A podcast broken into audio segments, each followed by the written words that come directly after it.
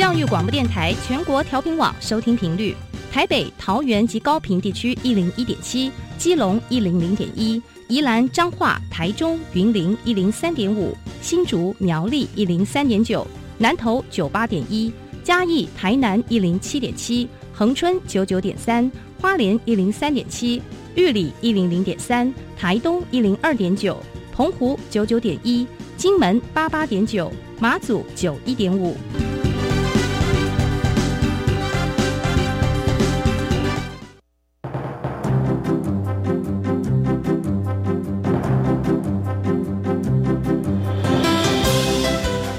湾的教育要怎么做，才能使孩子面对未来的社会呢？当我们期待孩子改变的同时，也期待教师的教学方法跟着改变，家长的观念也一起改变，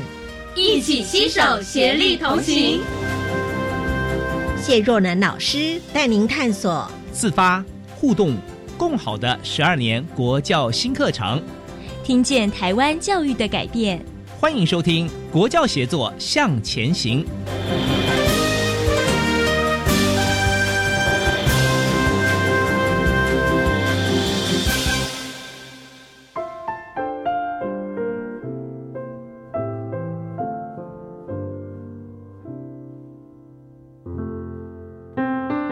周三的晚上，欢迎听众朋友一起收听《国教写作向前行》。今天呢，我们跟听众朋友分享在技职教育体系当中的实习工厂，还有跨域课程，提升学生实作的能力，到底要如何进行的呢？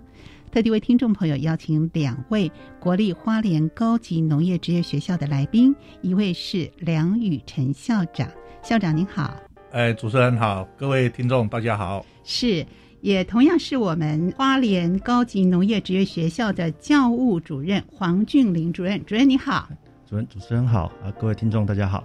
是我们知道这个花莲高农呢，原本就是农业相关科别为主的技术型高中啊，那也为台湾培育了不少农业技术的人才。可是有很多的听众朋友还是不太认识了解。节目一开始，我们是先请校长跟听众朋友稍微介绍一下贵校，贵校的特色，呃，贵校所在的位置，让听众朋友更能够感同身受一下。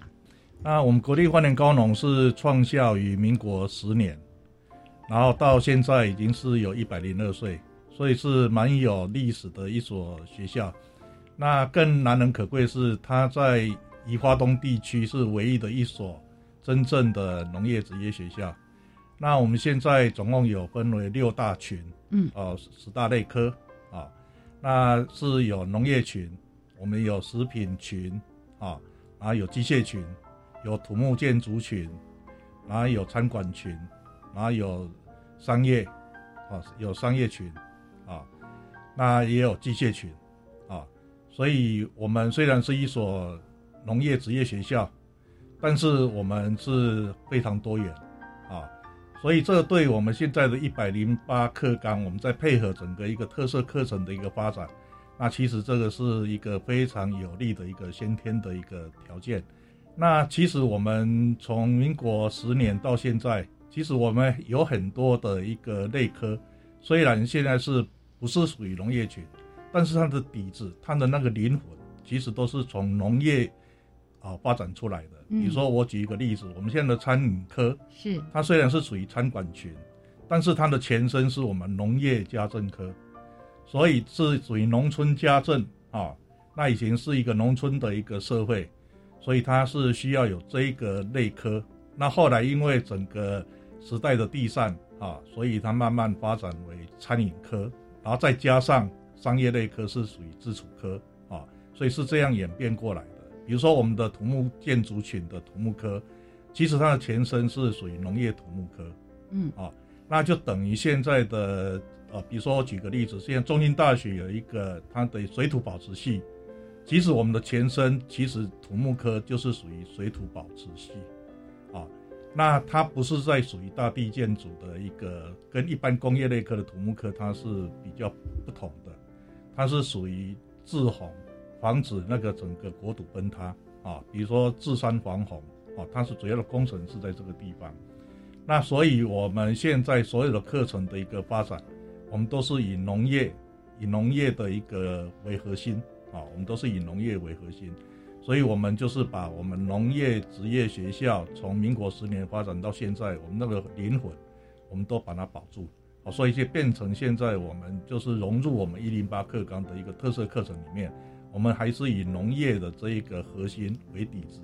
然后把其他科把纳进来，然后我们再配合现在的所谓的农业的政策，是属于智慧农业四点零啊。所以我们可以把我们机械啊生物产业机电啊，待会我们那个俊林主任他是生物产业机电科之前的主任啊，上待会可以再更详尽的跟呃各位听众做说明啊。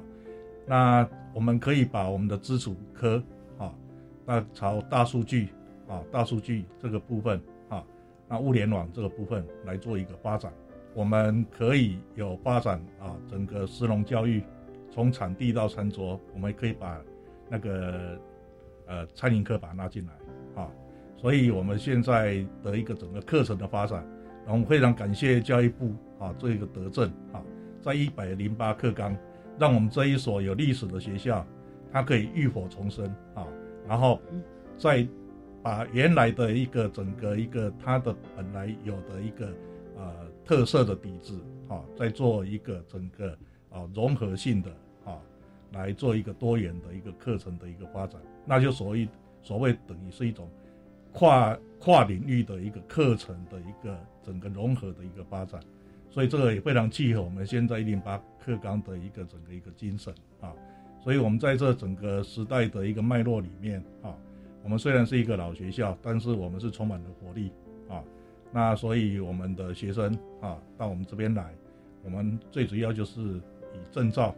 啊。记忆技能，啊为导向，啊，但是品格教育我们还是摆在前面，所以我们把原来我们的孝悌立田的一个校训，啊，变成我们的品格教育的一个核心的一个精神，然后再把我们创校的一个不辞指尖的精神，把它融入到我们教学里面来，那就所谓我们现在一零八课纲的基因，就是属于呃我们的所谓的素养的一个导向的教学，啊，所以都我们都是呃非常的契合。啊，那也呼应我们现在的整个一个教育政策的一个。是走过悠久的历史，要符合我们现在一零八课纲素养导向的一个教学的理念，再结合在地，然后呢，又要让我们老师们能够落实实践在他们的教学当中。教务主任也承担了很重要的一个角色啊，怎么样来引导老师、协助老师们把校长刚刚说的这么多的理念，把它具体落实在我们的教学当中呢？主任，哎，主持人好，好。那我想，一个创校百年的学校，其实，呃，你说要改变他的既有的脉络或者是思维，其实真的不容易了。嗯，不管是学校老师，还有学生，还有家长，其实更广的是会是国中端的。第一现场的老师，因为呃家长会影响小孩子，国中老师会影响小孩子。那他如何去认同我们的学校？尤其是呃我们老一辈其实心里面都很不希望小孩子往农业体系去走，因为他会觉得很辛苦哈。所以这一二十年来，从九五课纲、九九课纲到现在的一零八课纲，其实呃我们学校的改变不是从一零八课纲才开始动的。其实我们从九五课纲，其实就已经在努力的想要改变，因为我们呃忧虑的时间很早啊，尤其从我进到学校就开始在烦恼这个问题了。所以在那个时候，我们校内刚好呃借由这个呃老师的优退计划了哈，就是那时候可以五十岁就退休，新增了很多的新的优秀的师资进来，在那个时候我们就有危机感了。所以那时候我们先从各科哈，先朝一个单方向，就是从我们的技术。那技术其实，在职业体系就是技艺竞赛的这种部分。那当时的校长其实就希望带着学校走不不同的路线。那那个时候，在全校因为有二三十位新的老师进来以后，其实大刀阔斧，但我们学校其实有点重获新生的感觉哈，因为大家开始觉得有荣誉感。嗯，可是当时还是面临一个问题嘛。我刚才说了，老师，呃，国中老师、家长、学生，其实他不太认同的，因为我们发现，对啊，其实我们努力了很久，表现也很不错，那为什么好像得不到认同？所以后来我们在后面的十年，我们开始去思考怎么去展现我们的特色。那这个特色要怎么创造？哦，这最困难的是在于学校老师愿不愿意用比较创新的角度。那那时候我认为说，比如我自己啦，我是呃，我们是农业机械转生物产业基点，人家光一个生物产业是什么都搞不清楚啊。哦，所以我们要努力的想办法让人家先了解我们，知道我们，进而才去认同我们。所以这中间隔了大概十五年。那后来，呃，我们梁校长到学校之后，那继续往前带领我们用这种不辞指尖的精神校训哈，然后再搭配我们各种品格教育，我们希望是带给学生心里面去认同，不是要一直像想要去改变他。希望老师可以去改变他心里面对学校的看法，所以我们做了很多的努力。比如说，呃，一般来讲哈，高中生会参加叫科展。其实我们在十几年前，我我就先带头带学生参加，呃，全国科展。在那时候，我们拿到，不是不小心拿到了全国第一名的名次啊。其实全校大家会觉得啊，原来我们也好像做得到。那那时候为什么要做呢？原因是。科内的老师觉得，呃，在记忆竞赛哈，跟西部学校在比拼上，可能不容易拿到名次，所以我转而从别的管道，希望可以创造出一些呃不同的价值。啊，当学校老师看到希望，学生看到希望以后，慢慢的他们会认同，后面就会有跟上的比马龙效应出现了哈。好，所以后来大家也开始觉得说，好像可以多做些什么。那后来从歌展。进而，哎，现在一零八课纲很重视的专题制作，哎，那时候也就跟着就做了。所以，如果从科展或专题的角度来看，哈，我们在十几年前如果没有那样的一个改变，后面是不会看到像我们今年拿到呃六个佳作，一个全国第三名的一个成绩哈。因为这在东部学校来讲，哎，真的是很难很难的哦。所以这些改变绝对不会是。一下子就看得出来的。那一零八课纲，呃，就像我们刚才校长所说到的哈，其实我们学校是一个非常好的一个基础。为什么？因为我们有很多的群科可以互相合作。那第二个我们要改变的就是科跟科之间，老师跟老师之间到底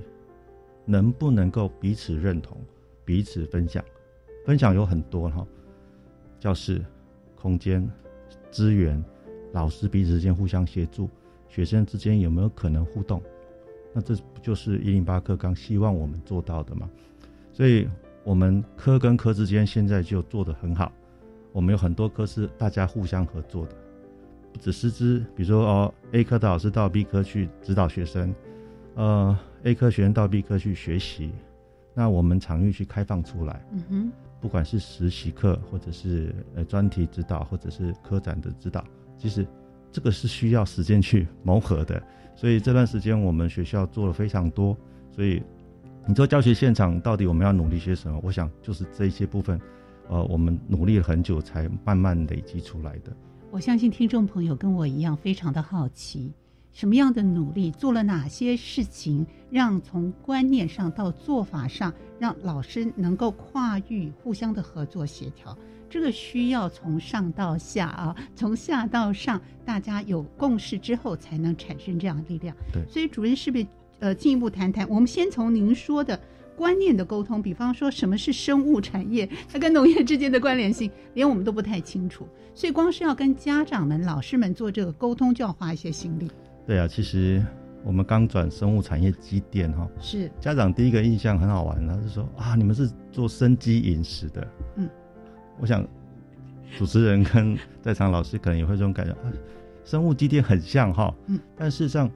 我也就将错就错了啦。为什么？你你先让他接受嘛。他说啊，你们就是做生机的，所以我那时候一直在想，怎么去扭转大家对这样的一个科系，怎么会有一个刻板印象叫做生机饮食的这件事情上。所以我在九年前配合高职优质化的计划，嗯，哎，我们。生物产业机电科就率先去成立一间叫做植物工厂的一个场域。那你成立之后，国中生会到我们学校来做职业试探，会有一些课程的试探课程。就带他进去看。他看到漂亮的蔬菜，看到这些新鲜的蔬菜，而且是在工厂里面生产，还可以吹冷气，其实他就产生了连接，他的印象会改变哈。那因为里面是用自动控制，就是所谓的机械跟电机电子去做成的一个工厂，而且是我们老师自己去独立完成的，所以这个连结性就很强了。所以慢慢的，我发现好久啊，七八年，慢慢国中老师总算搞清楚我们这个课在做什么了。嗯，那这个时候国松生也认同，其实慢慢学生就会跑回来喽。就所以努力，你看隔了八年，这真的不容易。要很大的耐心毅力啊，不断的沟通。那他们看到这些新鲜的蔬菜，那之后呢，要做些什么事情？哦，他们第一个想到就是吃嘛，吃。哎，吃的部分。呃，当你讲到农产品，事实上就会连接到什么？我们学校是农科，对，哎，是不是有很多的农科就出现了？嗯，那我们就要跟他介绍说，哦，传统农业是怎么辛苦，没有错。可是现在农业可以这么轻松，在冷对空调里面，对，这么舒服，舒服。其实他就慢慢会觉得说，其实务农好像原来有新的吸引他的点，他就跑出来啦。对，家长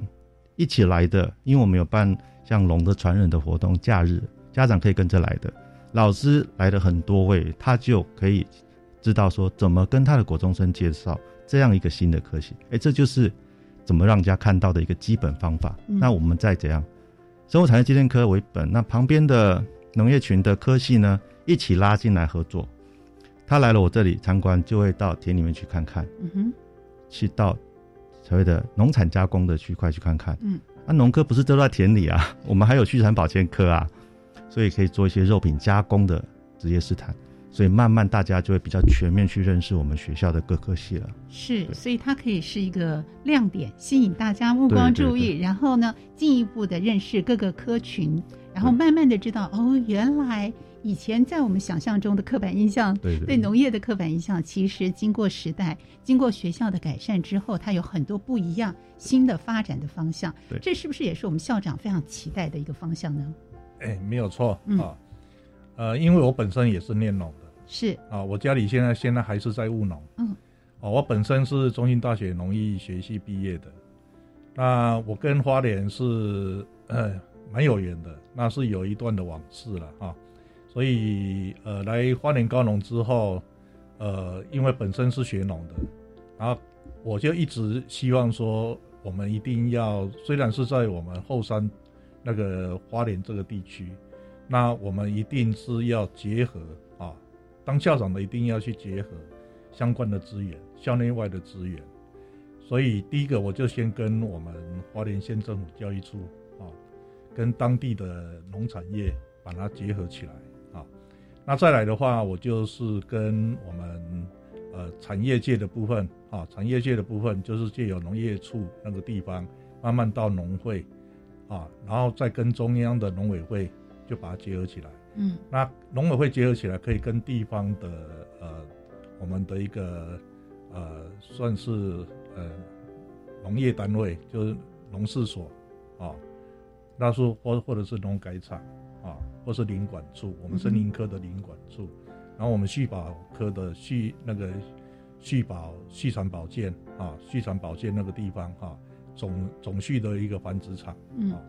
那因为我们是原住民重点学校，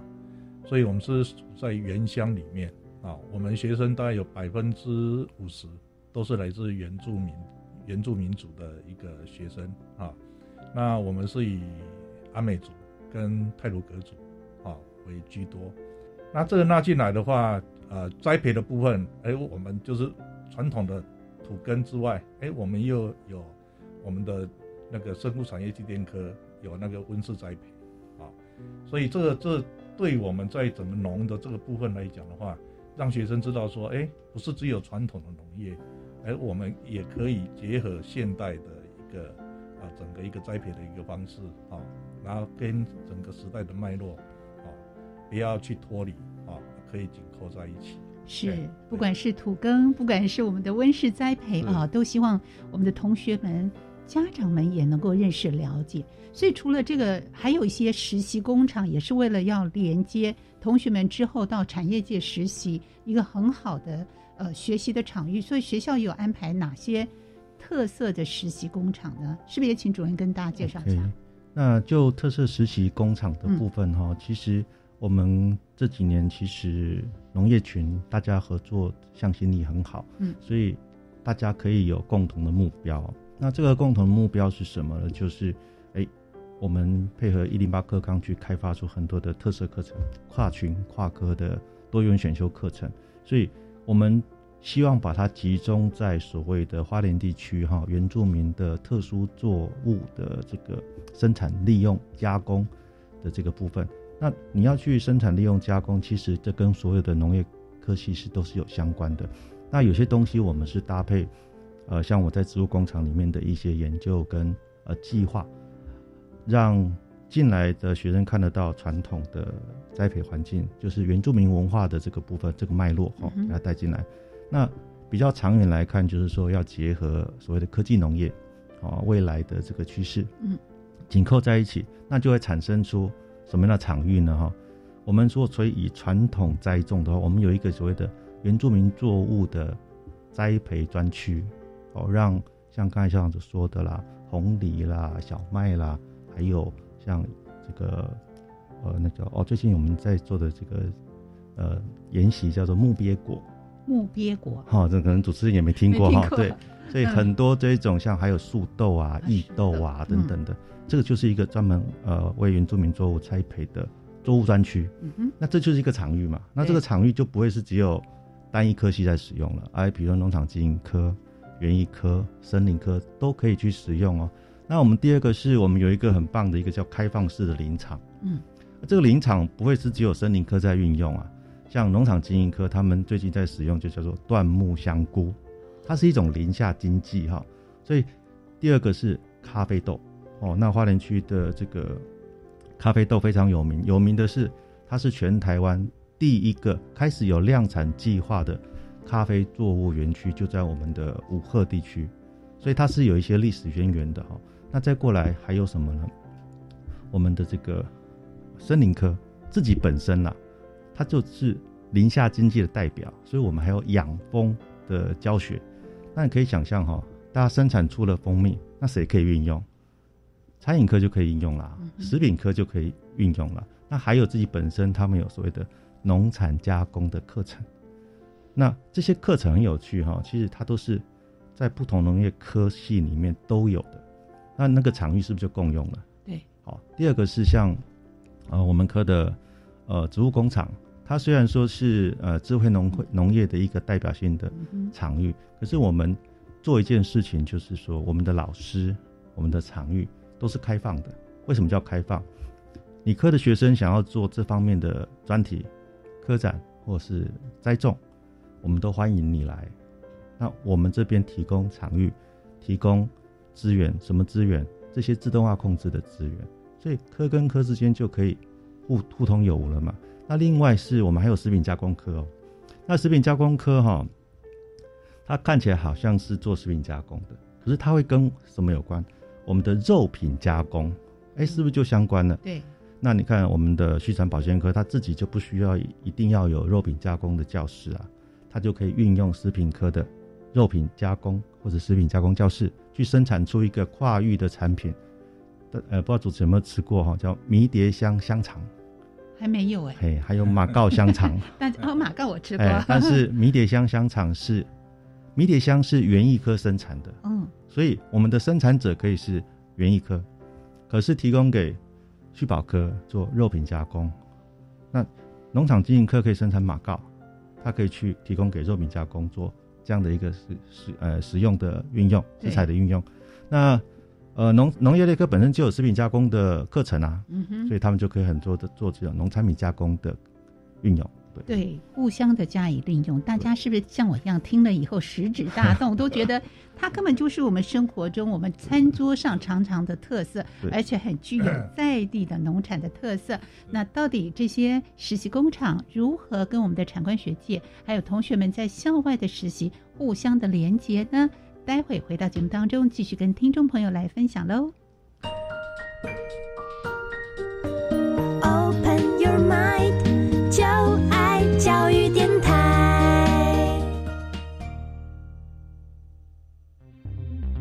我是盛竹如。为了保护自己和身边亲友，我已经接种第四剂疫苗了。除此之外，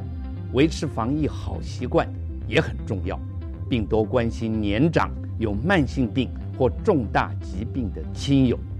疫情变化多，请您跟我一起完整接种疫苗，落实防疫护安康。有政府，请安心。以上广告由行政院与机关署提供。快乐学习，天边黑学习；快乐学习，忘记年龄。我是香香，我是香香；我是廖凤颖，我是廖芳颖。欢迎听众朋友拜六礼拜，欢迎听众朋友礼拜六、礼拜天早晨六点到七点，早上六点到七点，苏塘高有广播电台收听教育广播电台。老威好，老威讲的节目。老的好，老的美的节目，本快乐天空是榜一。我想利用时间找打工赚钱。我看到网友分享有那种短期薪水高的工作，听说只要帮忙打电话就好。哎哎，这资讯来源安全吗？安全吧。你要不要一起去啊？不要随便交出个人资讯哦。高薪又轻松的工作可能有玄机，我们先跟一六五反诈骗电话确认一下比较妥当。好哦。以上广告是由教育部提供。是台湾弦乐团，我们都在教育广播电台。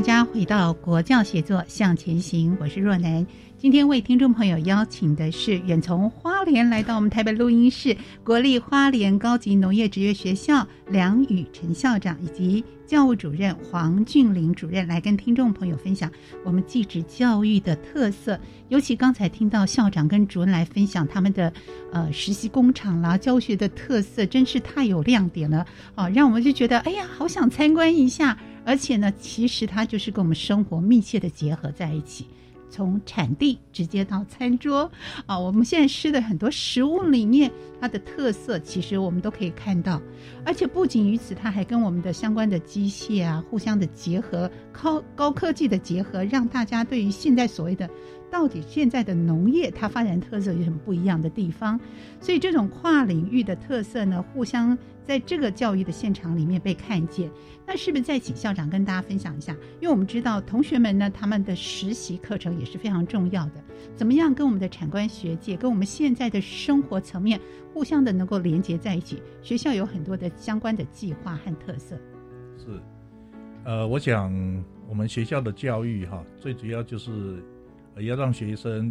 呃，学习可以带得走的能力是啊，因为毕竟他以后不管是呃，我们高中阶段之后的升学，那毕竟他升完学之后，一定是也会踏入职场啊，所以我们现在就是一直紧扣着我们部里面的有两个德政，对我们农校来讲，一个是从农计划的方案，那另外一个方案就是呃，跟教育部跟劳动部。合作的一个方案，就是呃青年教育储蓄就业专那个方案，所以我们现在就紧扣着这两个政策，然后把它再融入我们的一个跨域的多元的课程里面，让学生即便你不直接搭直达车升学，你搭区间车，你先就业之后，我也有一技之长啊。你说呃这个部分来讲的话，刚才我们主任有谈到。啊不管是肉品加工，或是果蔬加工，或是农农作物的一个加工，加工，然后最后还是要行销啊，所以这一乘二乘三，所以就等于一个六，这是所谓的六级产业啊。其实这个我们的一个跨域的一个课程，我们行销的部分我们有基础科啊，我们基础科的部分可以来负责这个行销的部分啊，比如说是比如说现在直播啦，哦，或是我们也有所谓的摄影棚啊。这个部分，那加工的部分本来我们就食品加工，啊，那我们我们这个部分的话本来就会有的，所以这个发展的底子是非常的雄厚。那生产的部分，那那更不用讲，这以前就是生产就是我们的看家本领啊，所以这个就是一个六级产业。那再加上我们刚才昨天有谈到所谓的科技农业，嗯，科技农业这个部分的话，我们现在也呃请生物产业技术科来支援农科，就所谓的无人机。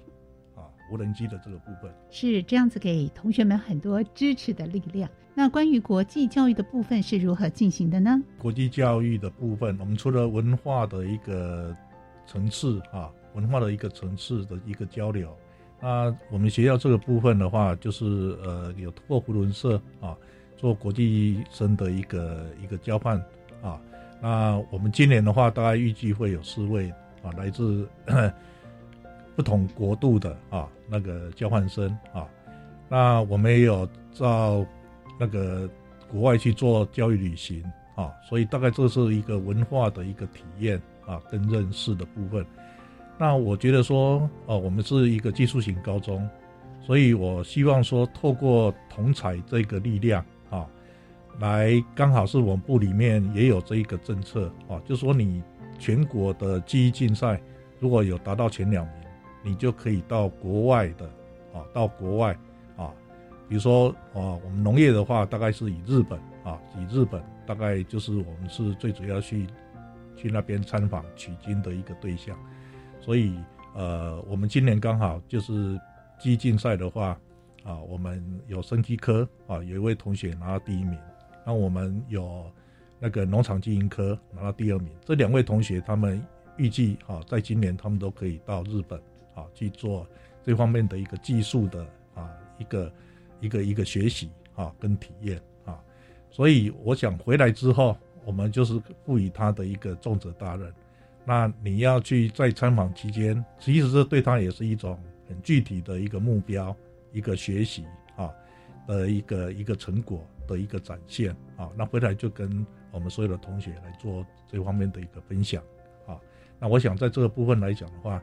那其实，呃，除了同学之外，我想老师啊，他也可以做这方面的一个专业的一个发展的，他也会得到若干的一个提升啊。所以，我校长是，呃，也是尽全力来支持跟推动。一个人走可能走的比较寂寞一点，但是一群人一起走可以走得久远。雁行理论呢？是，对对，我们也很高兴，校长跟主任呢带着我们同学们、老师们一起努力。从其中让同学们的亮点、老师们的亮点都能够尽情的展现出来，都能够被看见。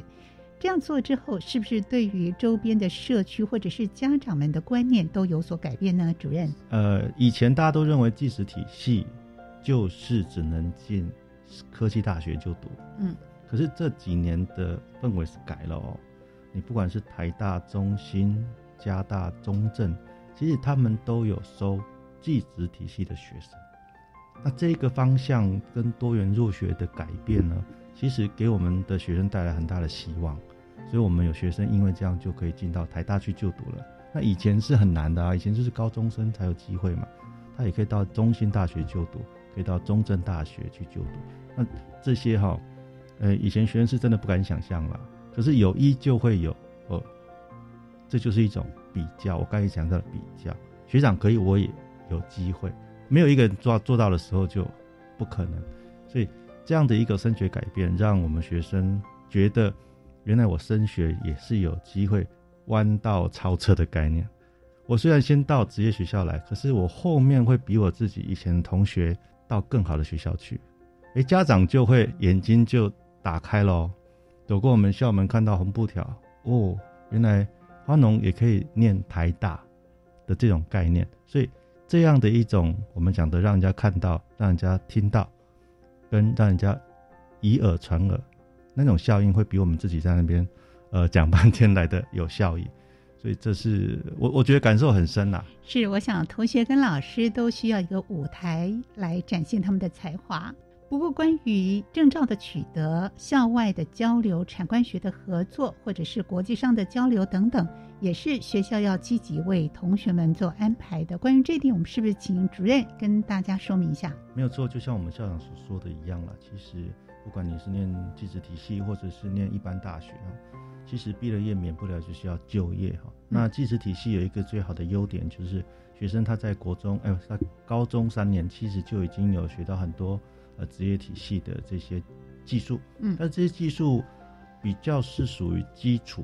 呃，基础的训练。那怎么让他有比较高深的这个技术啦、经验呢？其实这就是我我觉得，呃，身为一个高职老师，他最需要付出的。所以，呃，我们最近常常在广播电台听到阿春部长在讲说，我们呃台湾的技能竞赛的这个参赛团哦，拿了六金多少铜回来。其实那些都是技术很不错的学生才有办法做到的。那我们在高职阶段，事实上就是这样的一个技能竞赛选手培训的摇篮。那我们学校像我们的园艺科，今年参加全国技能竞赛，啊，应该说去年了哈，去年参加全国技能竞赛就拿到了金牌。哦，那也是所有学校业界当中唯一是我们自己学校老师培训的。嗯，啊，一般是借由资讯局或者是。送到业者那边培训，那我们是自己培训的。那可想而知，这老师要付出多少的耐心、爱心，才有办法造就出这样的一个选手。所以，呃，我们除了基础的技术之外，额外就是会鼓励学生朝技艺竞赛选手、技能竞赛选手，再过来鼓励他们考取一张乙级的证照。哦，这不容易哈，因为乙级几乎大概业界师傅也不见得有哦。那这些人才呢？我们不是要所有的人都朝这方面去走，嗯，是这些叫做优秀人才。那这些优秀人才呢？业者其实经常性会到我们学校来找学生，为什么？因为直接先签约了吗？呃，他们希望来啊，但是学生优秀学生其实他的理想抱负通常都是很高的，所以他们就会想要走大学，希望完成大学后再就业，所以。这是我们在培养所谓的优秀的技术人才，在特别努力付出的这一块啊。那今年我们大概有四个职种是会考乙级证照的。嗯，那当然技能竞赛其实它这一种拿到金牌的选手是不用再考数科了，他只要通过学科就可以取得乙级的证照。这是我们在呃所谓的技术类的努力。那跟业界去怎么去结合呢？其实。我们经常会借由提升实习实做能力的计划，哈，带学生到业界去做参访、嗯，参观，让他去看现场。所以这些就是引导他们愿意去提高自己的技术。那他也知道说，呃，工作现场到底会多累，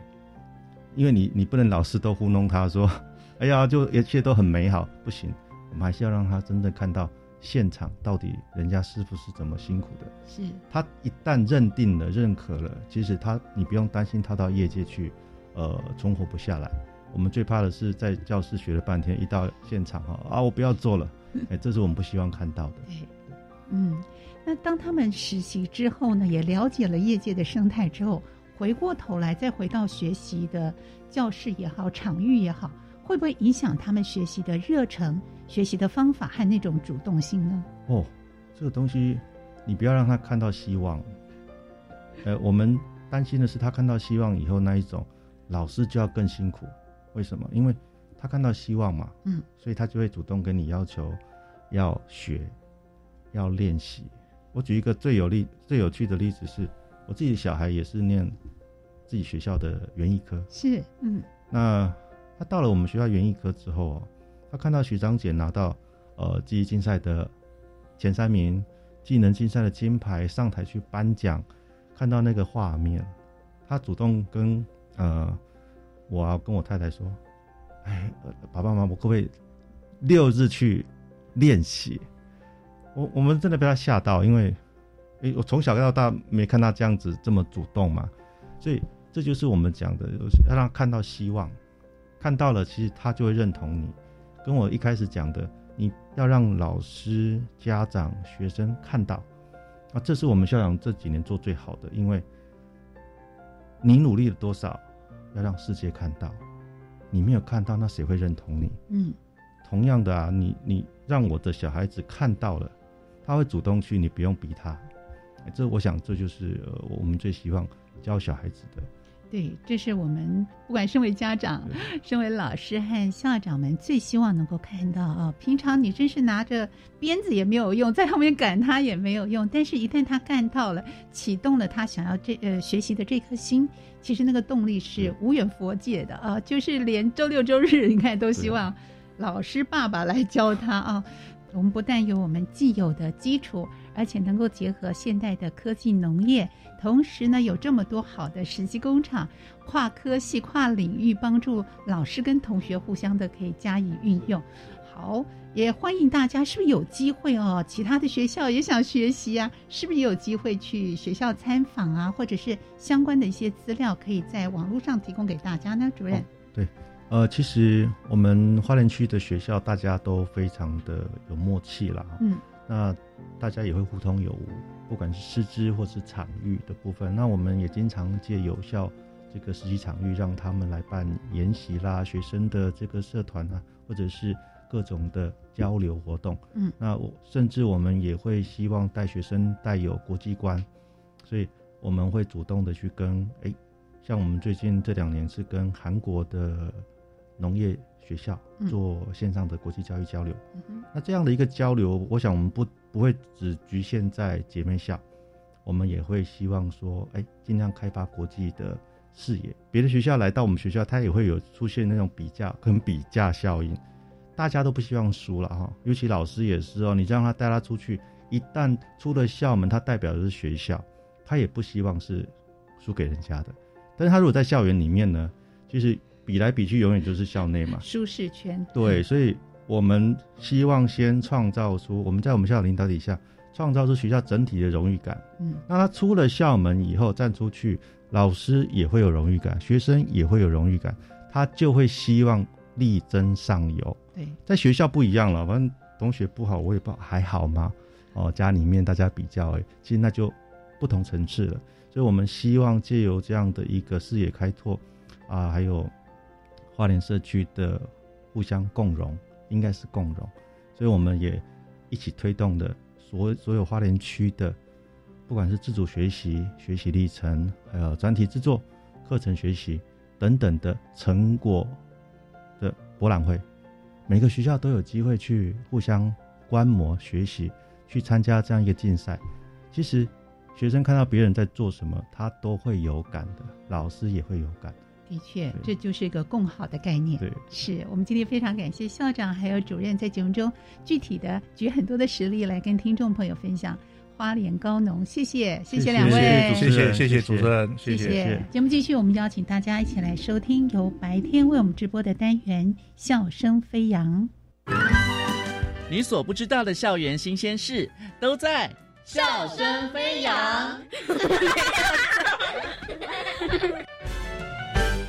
欢迎来到笑声飞扬单元，我是白天。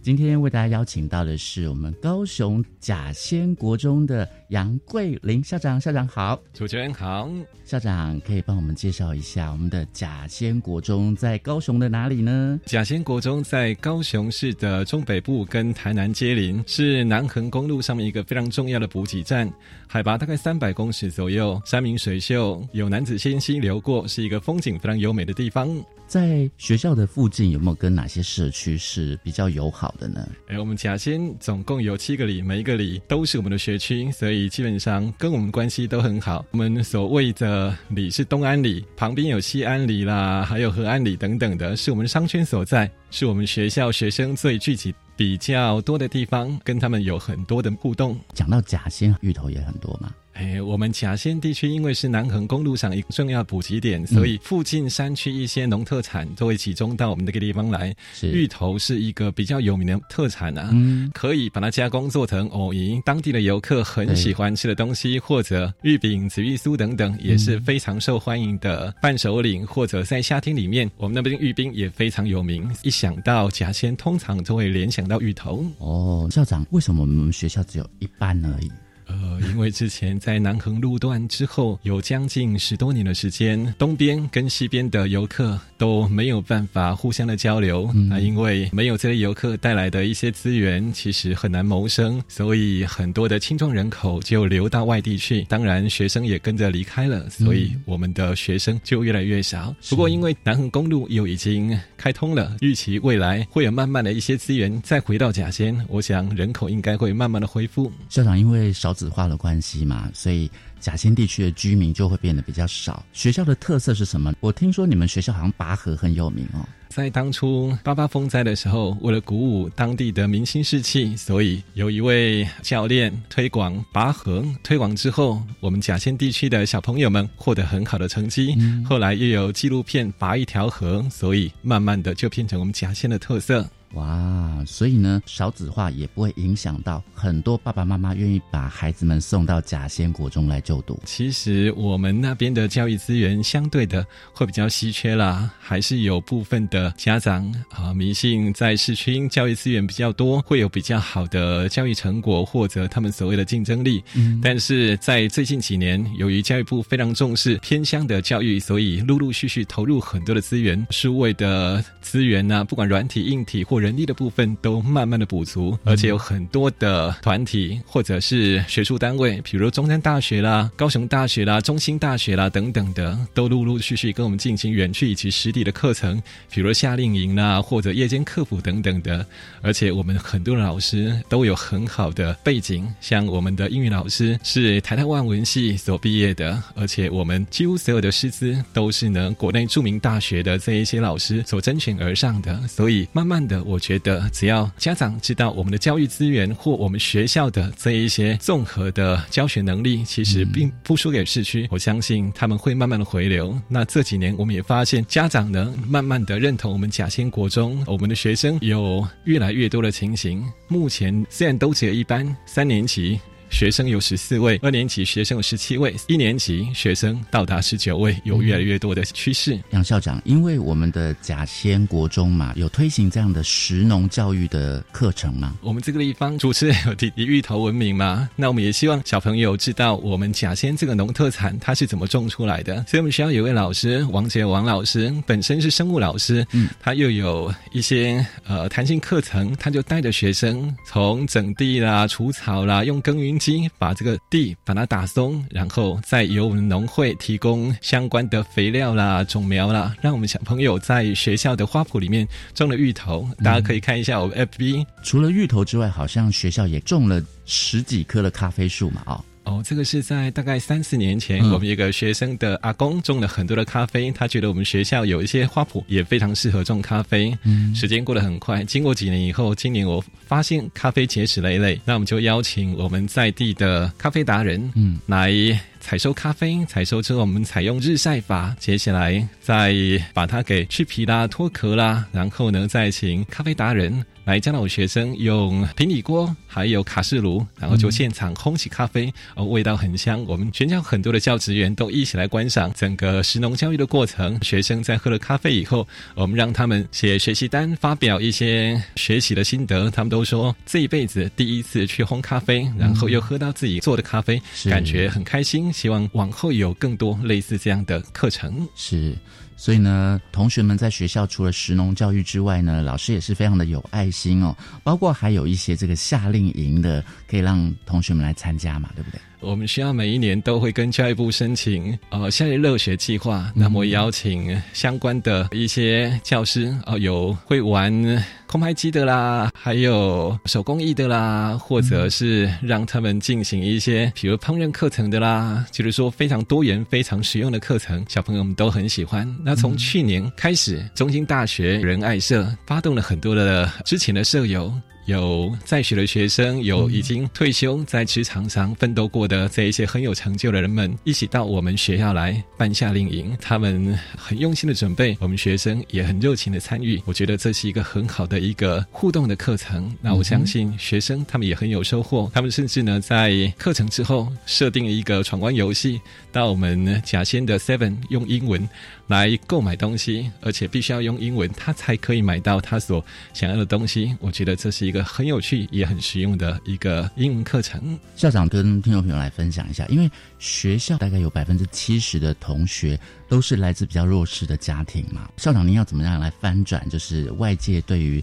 让同学可能他们的学习力会比较不好啊，这样的扭转他们对学校学生的印象呢？我也在这几年的时间发现，我们学生在整个教育资源的部分真的相当弱势了，所以我不断的去帮同学找一些学习的资源。比如说，从学生七点半开始早自修开始，我们就能跟美国的高中生来一起进行语言交流的课程。就是说，在美国大概是下午六七点的时间，我们这个地方是早上七点半的时间，我们就让他在每个礼拜二跟礼拜五的时候有一个固定的美国与我们甲县地区的学生语文交流。是，那我们呢在课程里面。像教育部推的双语教学，我们刚好有一位家长，他是从美国到我们甲县来定居。那我们也在我们的课程里面，请他进来跟我们学生进行协同教学。那至于我们教育部有一个完全免试入学计划，因为我们除了平常课程扎实的教导学生之外，我们让每一个学生都可以免费的参加第八节的课辅。而且的话，如果三年级的时候，我们还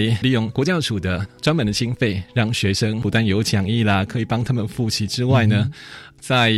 学习的过程里面，我们也给他们做相当多的复习跟模拟考试。让他们跟市区的学生一样，都可以有很完整的复习啦。那甚至的话，在假日的时候，也有一些慈善团体给我们一些额外的经费。我希望，比如说礼拜六早上的时候，可以在让三年级的同学进行课业的加强，让他们面对会考的时候能够很有信心，不输市区孩子。我们希望可以借由这样的资源来翻转我们甲仙的国民教育。是哇，听了我们杨桂林校长的分享之后呢，真的哦同。学们都很努力，老师也非常的有爱哦。最后，我们请杨校长来分享，就是我们甲仙国中未来会有什么样的一些计划，或是你有什么样的想要推动的一些新的规划呢？在继职教育的部分，其实我们非常的重视啦。在我们学生三年级的时候，我们都让所有的学生去参加记忆班，在这个过程里面，由学生自己选择他们所喜欢的一个。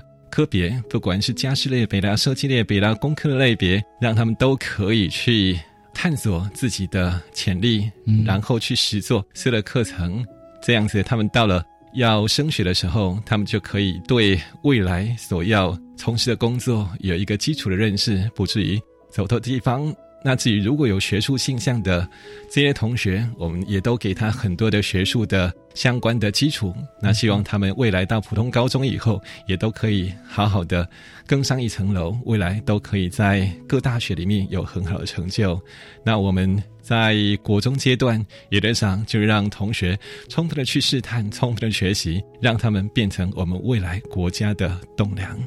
今天也非常开心，可以邀请到我们高雄市立甲仙国民中学的。杨桂林校长跟我们的分享哦，谢谢您，谢谢主持人，拜拜，再见。我是白天笑声飞扬，下次再会喽。今天非常感谢听众朋友的收听，欢迎您在每周三的晚上继续收听《国教写作向前行》，我是若楠，下周见，拜拜。自发学习，师生互动，创造共好校园。